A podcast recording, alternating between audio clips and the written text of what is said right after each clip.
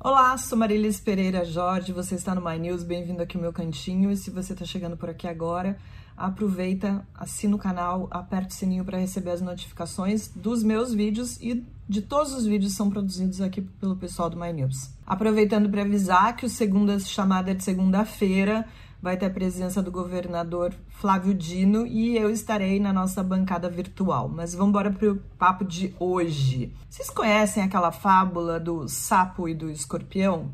Vou contar bem rapidinho aqui. Sapo e o escorpião na beira do rio. O escorpião queria atravessar o rio e pediu carona pro sapo.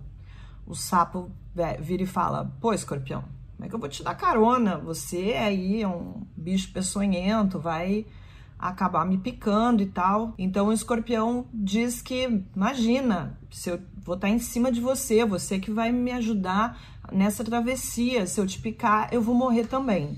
No meio do rio, o que acontece? O escorpião pica o sapo e aí o sapo fica muito surpreso e fala: Por que, que você fez isso? Agora nós dois morreremos afogados. E o escorpião fala: É da minha natureza e eu não posso mudá-la. Por que, que eu tô contando isso? Porque eu, inclusive, já usei essa fábula para explicar algumas coisas que acontecem na política, que tem coisas realmente muito difíceis de mudar.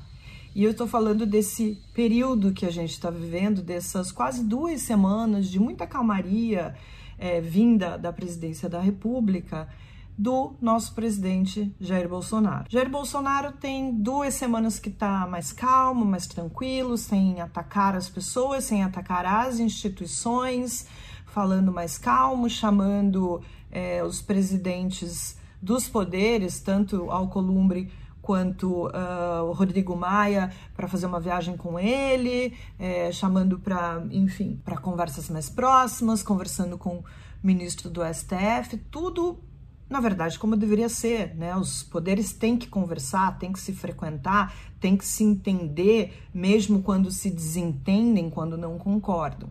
E a gente tem visto isso acontecer. Por que essa mudança tão drástica e perceptível no comportamento? Por conta da prisão do Fabrício Queiroz. Na semana que antecedeu a prisão do Fabrício Queiroz, a gente já tinha visto alguns, alguns episódios, alguns acontecimentos que não são bons para a família Bolsonaro. A gente viu vários parlamentares que são da base de apoio do presidente serem alvo de ações da Polícia Federal de busca e apreensão. Tem alguns inquéritos que estão rolando por aí que miram pessoas muito próximas ao presidente é, que podem justificar essa mudança de comportamento. Por quê? Quando aquelas ações é, ocorreram, inclusive vieram à tona o nome dos parlamentares que estavam sendo investigados e que preocupavam muito o presidente da República a ponto dele querer mudar a direção da Polícia Federal.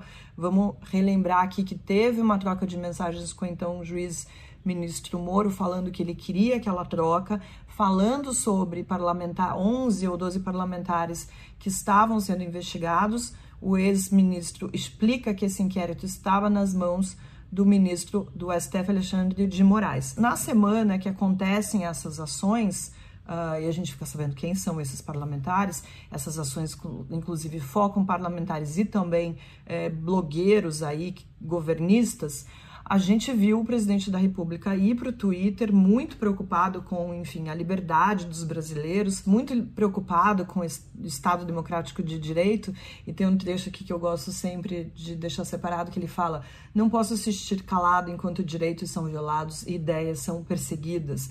Por isso tomarei todas as medidas legais possíveis para proteger a Constituição e a liberdade dos brasileiros." Isso é uma clara ameaça e o que a gente viu depois é, da prisão do Fabrício Queiroz foi Bolsonaro baixar a bola. Sabemos que isso não é da personalidade do presidente. O que se sabe nos bastidores é que esses gestos e esse aceno aí para uma pacificação em relação ao judiciário e ao legislativo é, são sugestões de dois integrantes do governo. Um deles é o ministro da Defesa, o Fernando Azevedo, e o outro é o ministro das Comunicações, o Fábio Faria, que acabou de entrar no governo e que, no dia da posse, teve um discurso muito de pacificação, de harmonia e tal. O que se diz é que essas duas figuras centrais tem aconselhado o presidente a baixar a bola.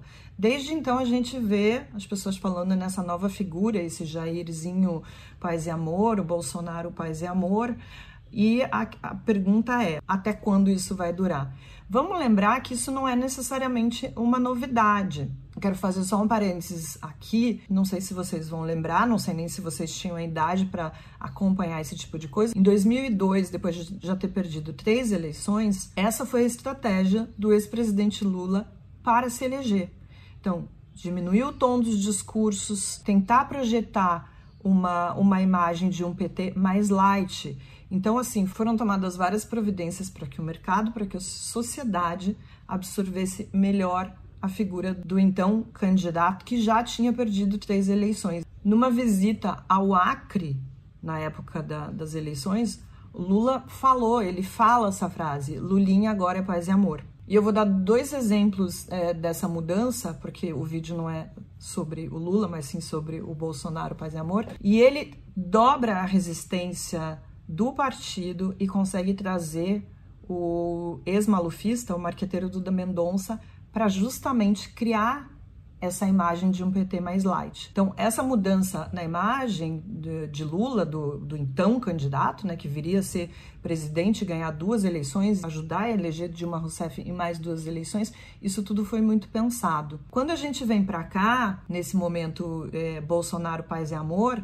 é, vamos lembrar que durante a eleição, quando Bolsonaro vai para o segundo turno, algumas pessoas diziam que ele deveria diminuir o tom para conseguir conversar com pessoas que não tinham um posicionamento tão radical, não tinham ideias tão radicais, não tinham um sentimento é, antipetista tão grande e trazer essas pessoas com uma postura mais light. E o Bolsonaro, naquela época, fala que ele não ia fazer isso. Numa entrevista à Jovem Pan, ele fala o seguinte Olha só, eu não posso virar o Jairzinho paz e amor e me violentar. Eu tenho que continuar sendo a mesma pessoa. É lógico que a gente usa sinônimos. De vez em quando eu falava palavrões, eu não falo mais. Sabemos, inclusive, que isso é mentira, porque a gente vê ele falando palavrões. Eu não tenho problema nenhum com palavrão, mas o presidente fala palavrão, inclusive em situações que não são adequadas, porque acho que o palavrão bem colocado, o palavrão dito num bom momento, ele não tem o peso, ele não tem a agressividade que muitas vezes ele tem quando falado fora de hora. Então a gente vê uma mudança que lá em 2018 Bolsonaro fala que ele não vai mudar, que ele vai continuar sendo do mesmo jeito, mas a gente tem visto isso nessas duas últimas semanas.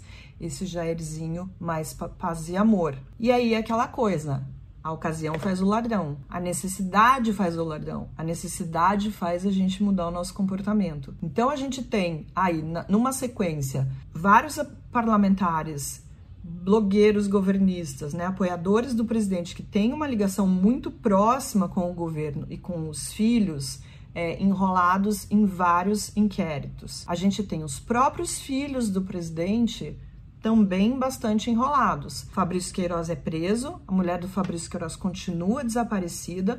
Flávio Bolsonaro teve uma vitória é, conseguindo foro privilegiado nessa nessa história das rachadinhas, mas isso pode ser revertido porque vai ser votado pelo STF. Então, Bolsonaro está realmente muito mais tranquilo, fez um aceno de querer colocar uma pessoa não ligada à ala olavista no Ministério da Educação. A gente viu o que aconteceu, aquela confusão daquele currículo cheio de é, problemas, cheio de irregularidades, mas sim é um aceno. E tudo isso, essa sensação de um pouco de paz, né, de calmaria, essa sensação de que o Bolsonaro vai se relacionar melhor com todas as instituições, é muito bom para o país. Seria muito bom se fosse verdade. Mas a pergunta é: isso vai durar? Isso é autêntico?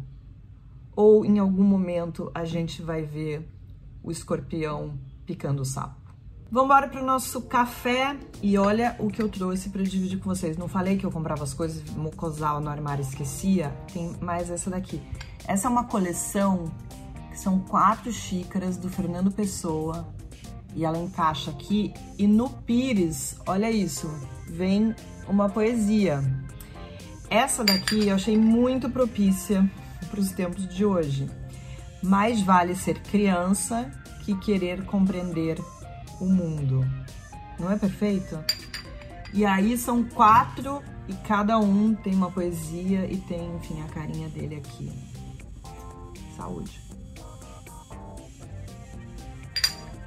Mas vamos lá. A minha última coluna foi sobre aquela declaração péssima do técnico de futebol René Simões dizendo que ele tem amigo que é, já bateu em mulher e por isso o futebol precisa voltar, porque afinal de contas os homens estão estressados, né? É inacreditável que alguém tenha coragem de falar esse tipo de coisa. E eu falo na coluna que a gente tem um problema de educação muito grave que não ensina os homens a lidarem com frustrações, tristezas, perdas e eles acabam usando a violência para lidar com essas situações. Vieram muitos comentários e eu queria ler alguns aqui para vocês. A Selmar Oliveira fala: Mari, estou refletindo sobre o que faremos quanto aos que não gostam de futebol.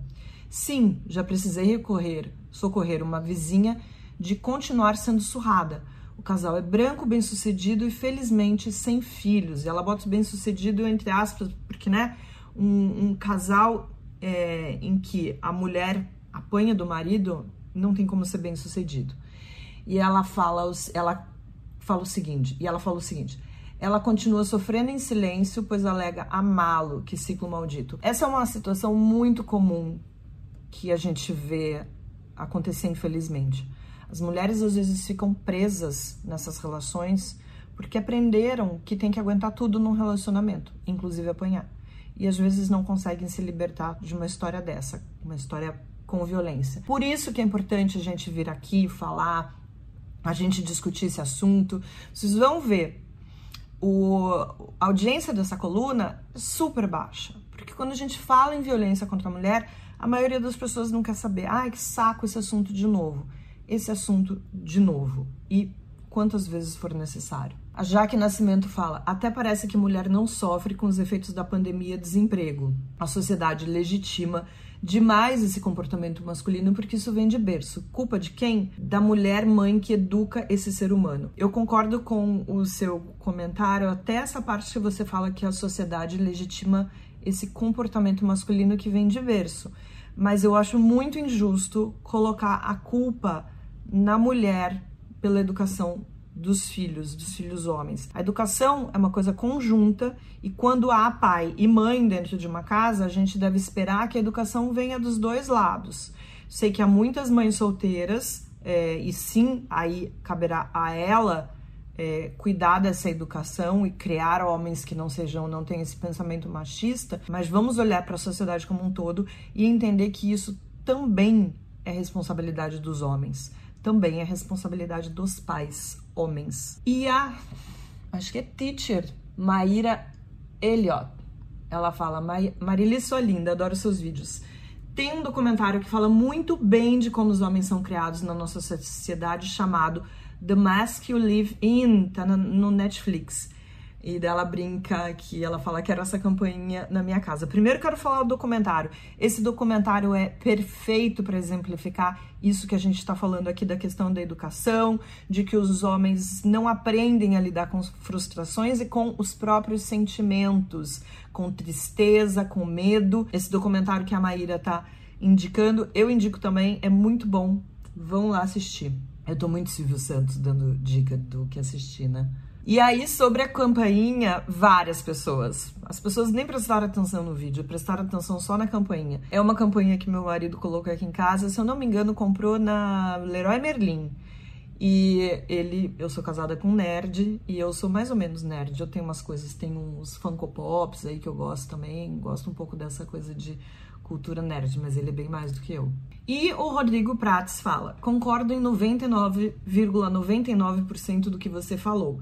A única correção é que todos atualmente têm dificuldade de lidar com frustrações, não só os homens. Rodrigo, é verdade, todo mundo tá com dificuldade para lidar com as frustrações, lidar com esse momento único que a gente está vivendo aí, né, na nossa, na nossa história, mas o, o, foco do comentário era sobre como os homens lidam com essas frustrações, porque é muito provável que seja raro que mulheres lidem com violência para colocar isso para fora. A gente fica irritado. Vou dar um exemplo meu. Eu tenho estado muito irritada e às vezes dou umas respostas não muito legais, coitado do meu marido. E acho e a, gente, e a gente tem que prestar atenção nesse tipo de coisa também, né? Porque afinal de contas a gente tem que ter paciência com as pessoas que a gente mais gosta. Mas é difícil você ficar sabendo de histórias que a mulher ficou irritada, frustrada e saiu descontando no marido. A gente sabe de histórias de pais e mães que acabam usando de violência para lidar com esses sentimentos contra os seus filhos, mas a gente está falando de uma coisa específica aqui que são né, de adultos. Bom, eu fico por aqui, já ficou mais essa dica aí de documentário para vocês assistirem. É muito bom mesmo de ver e abre os olhos para uma coisa que às vezes passa batido, a gente não presta atenção, que é essa questão da educação que os homens recebem e o impacto que isso tem nas relações que eles vão ter na vida adulta. Eu não terminei Dark ainda, Espero terminar nesse final de semana. Já vi gente comentando ali se gostou, se não gostou, mas a gente deixa para falar na semana que vem, tá bom? Um beijo para vocês e um bom fim de semana.